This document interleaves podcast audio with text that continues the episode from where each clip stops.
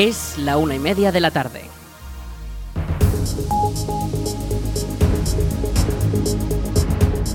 Buenas tardes, viernes 18 de agosto comenzamos el espacio para la información local en el 107.4 de la FM en la Almunia Radio. Eh, les habla Aritz Gómez, aquí arranca una nueva edición de la Almunia Noticias.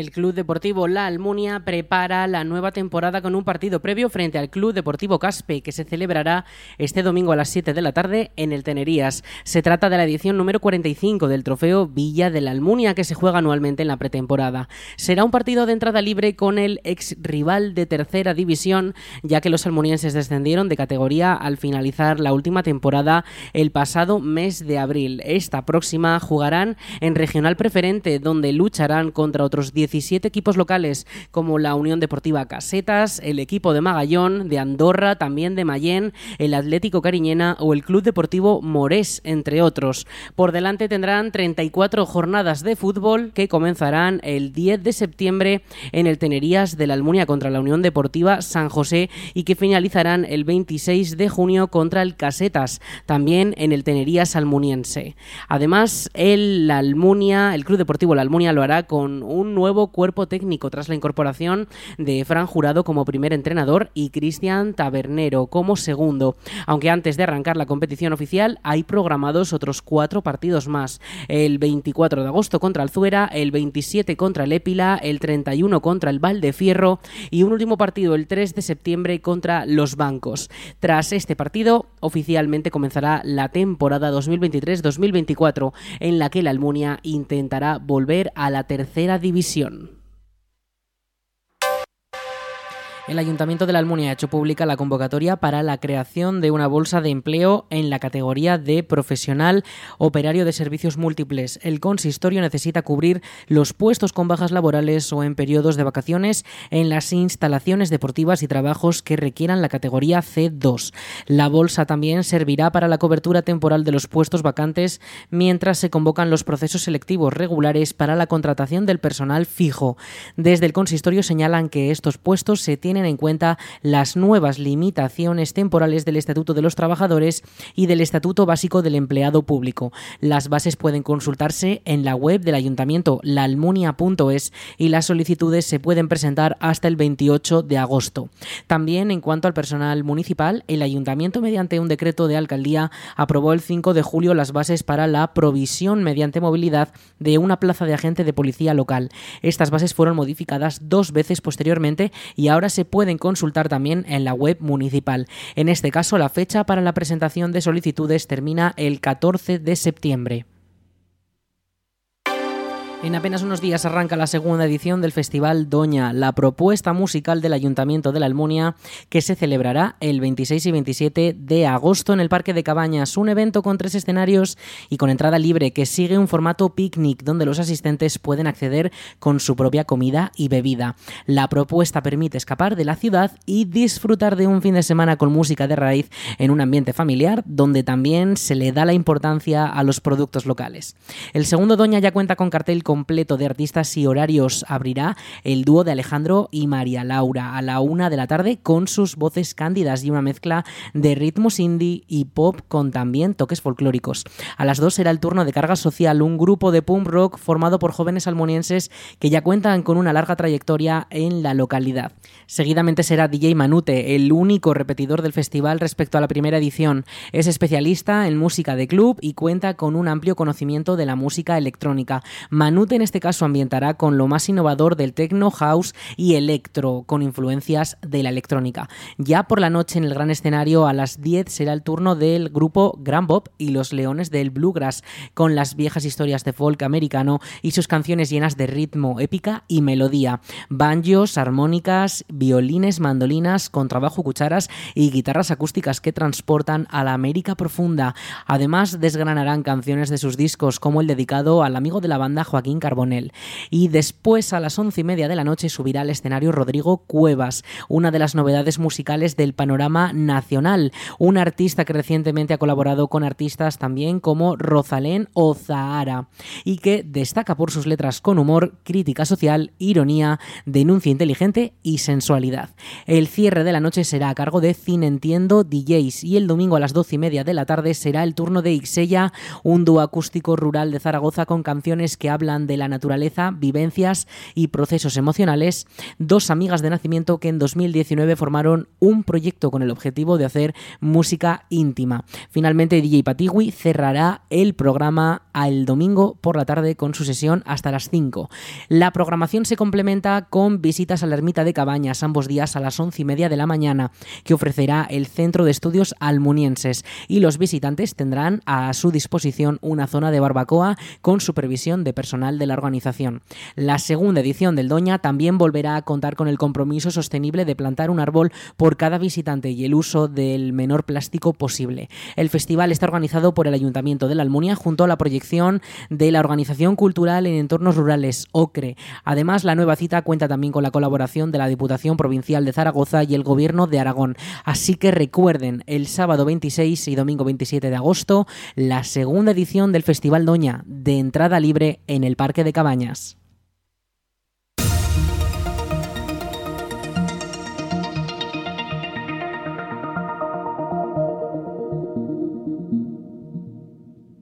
2023 será el primer año tras la pandemia con el Dance de Cabañas. La Asociación Cultural La Albada ha confirmado que el Dance se celebrará el 10 de septiembre en el Parque de Cabañas, un espacio en el que también se harán distintas actividades que estarán englobadas dentro de la festividad con bastante arraigo en la Almunia. Por el momento se desconocen más detalles de cómo transcurrirá el día, pero desde la asociación han explicado que el programa se hará público los días previos. En 2022 ya se iba a representar el Dance de Cabañas pero tuvo que ser cancelado tras su anuncio por parte de la asociación.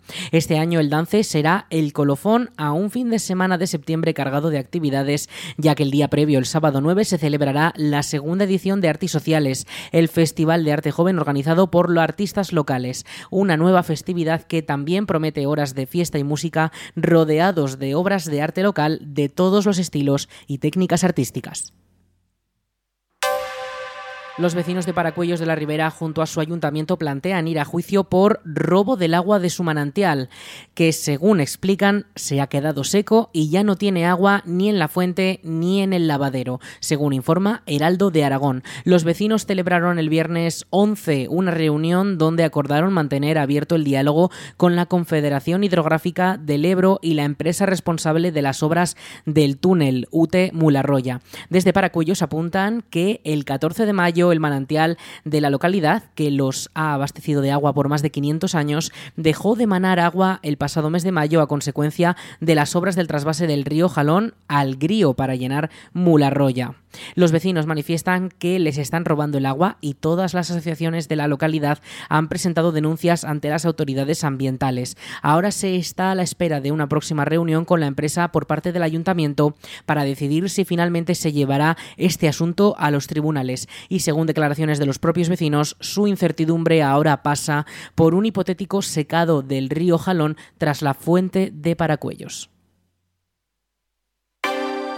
Y atención para los amantes del vino porque vuelve en la ruta del vino de las piedras para disfrutar de bodegas, cultura y gastronomía que entran en el territorio de la denominación de origen cariñena.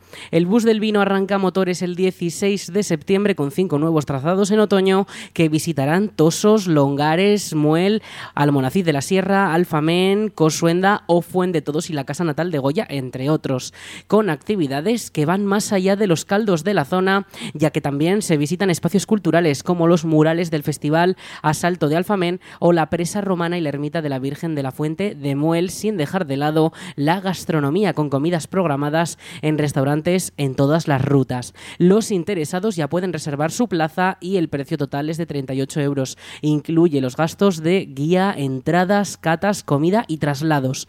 Toda la información está disponible en la web de la Ruta del Vino del Campo de Cariñena.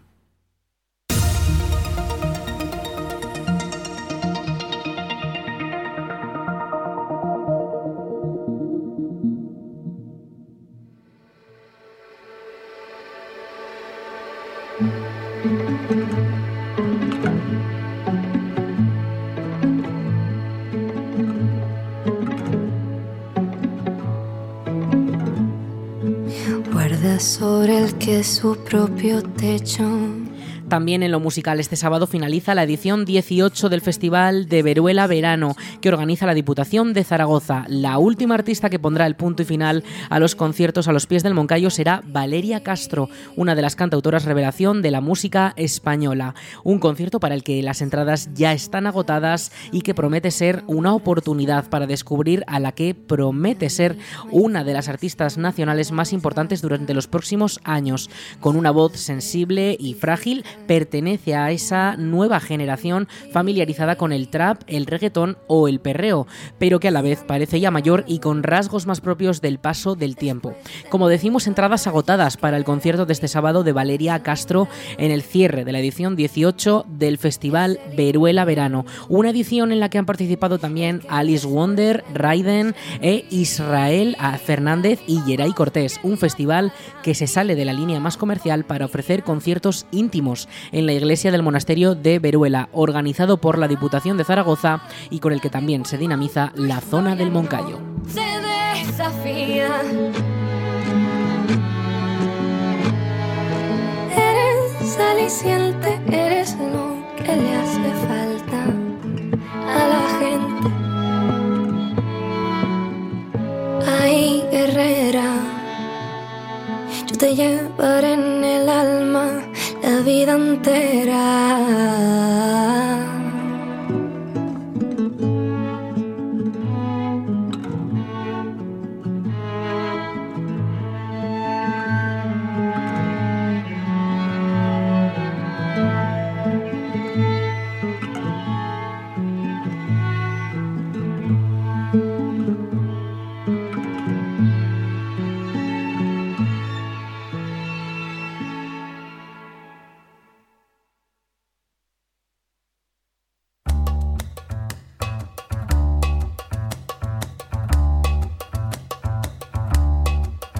Y este viernes a las nueve y media de la noche, en el Festival Mover Música para Noches de Verano, el grupo aragonés Vieja Nuey dará un concierto en el que se reunirán música tradicional aragonesa, sonidos del mundo y Gypsy Jazz. Será en el patio del Museo de Zaragoza con su Tour de las Buenas Vibras, un espectáculo lleno de ritmo, alegría y buenas vibraciones que contará además con la participación del violinista Thomas Kretzmar un concierto englobado dentro de la programación de la sexta edición del festival que organiza el Gobierno de Aragón, con el que el grupo reunirá a su público habitual con música de raíces aragonesas, pero a la vez abierta al mundo. El grupo Vieja Nuey ha sonado en fiestas y festivales nacionales, aunque también en eventos en Francia, Italia, Alemania o incluso Egipto.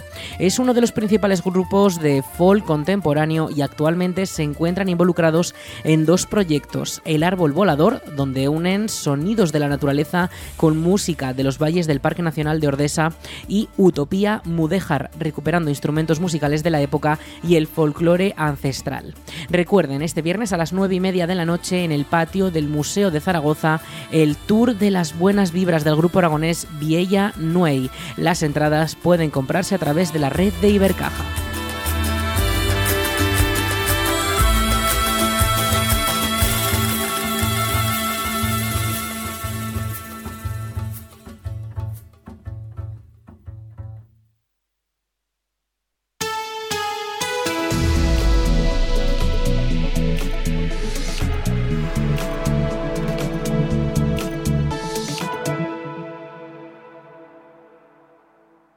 La Almunia tuvo este jueves la segunda temperatura más alta de Aragón, la décima de España. 38,1 grados a las 5 y media de la tarde registraba la estación de la Agencia Estatal de Meteorología en la Almunia. Calor que persistió toda la tarde con esos avisos amarillos por altas temperaturas que nos siguen acompañando estos días. Y es que en la Almunia para los próximos cinco días no está previsto que las máximas bajen de los 40 grados. Hoy mismo la máxima será también de esos 40 grados El aviso amarillo ya está activado durante prácticamente todas las horas de sol y la mínima se va a quedar en esos 22 grados. Atención porque las mínimas van a seguir subiendo. Vamos a tener mínimas cada vez más altas durante estos próximos días, por lo que va a ser muy complicado poder dormir por la noche. No va a refrescar y eso va a hacer eh, que coincidemos el sueño de una manera bastante más eh, complicada.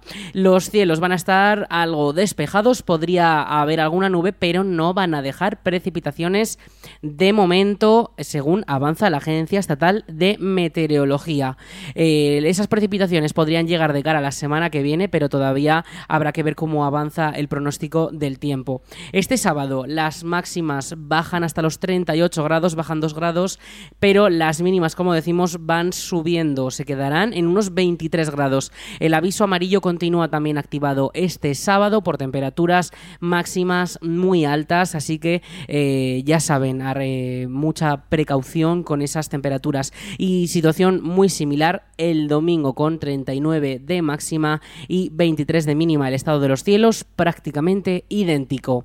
Y también recordarles que en cuanto al nivel de riesgo por incendios forestales, hoy el nivel naranja en la mayor parte de Valdejalón, si bien en las zonas del sistema ibérico junto al Partir y al Munacid de la Sierra el nivel es rojo.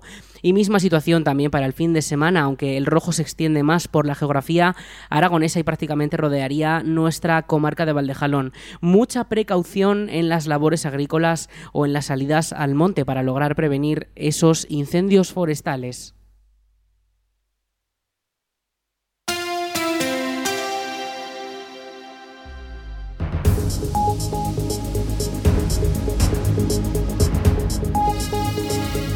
Hasta aquí la información local en el 107.4 de la FM en la Almunia Radio, en ese espacio La Almunia Noticias. Ya saben que en unos minutos a las 2 de la tarde llegan nuestros compañeros de Aragón Radio con Aragón Radio Noticias. Más información en laalmuniaradio.es.